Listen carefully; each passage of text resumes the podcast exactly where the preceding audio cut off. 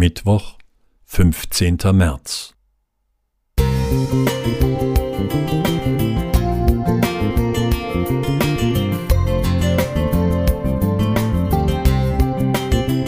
Ein kleiner Lichtblick für den Tag.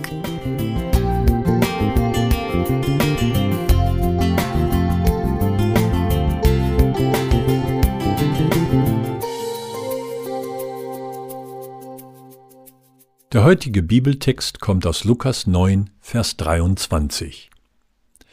Da sprach er zu allen, Wer mir folgen will, der verleugne sich selbst und nehme sein Kreuz auf sich täglich und folge mir nach.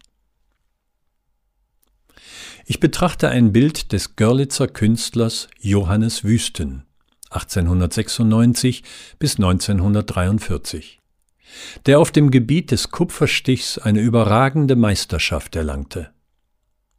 Das Blatt mit dem Titel Der schmale Weg beeindruckt mich, weil er hier zwei biblische Bilder verknüpft.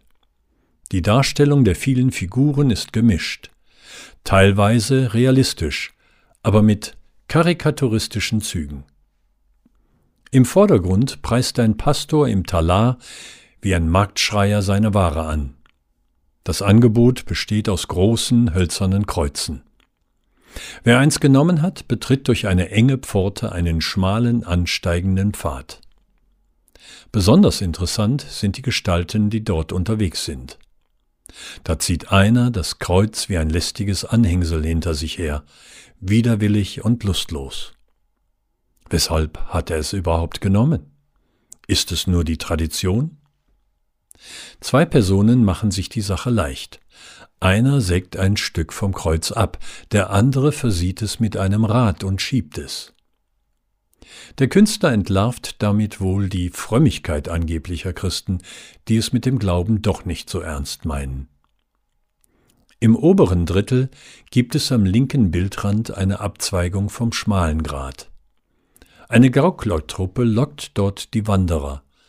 Einen Mann, der sein Kreuz schon weggeworfen hat, zieht es gewaltig zu dem vergnügten Treiben. Er wird aber von einem anderen zurückgehalten. Ein Stück weiter schlagen vier Männer mit ihren Kreuzen aufeinander ein, einer stürzt gerade ab. Das ist vielleicht das Schlimmste. Christen bekriegen sich, buchstäblich und durch Lehrstreitigkeiten. Eine Figur balanciert das Kreuz auf ihrer Stirn, anstatt es zu tragen. Dieses Kunststück könnte auf theologische Wortakrobatik hindeuten. Dieses Bild, das noch viele andere Details enthält, stimmt mich nachdenklich. Es ist gewiss nicht aus reiner Bosheit und Spottlust entstanden. Wären dem Künstler nicht leibhaftige Karikaturen des Christentums begegnet, gäbe es dieses Motiv vermutlich gar nicht. Es erinnert mich an den Eingangstext aus dem Lukasevangelium.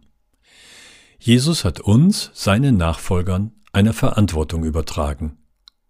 Wie gehen wir mit ihr um?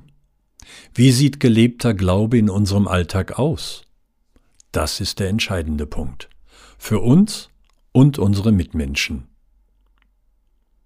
Klaus Kästner Musik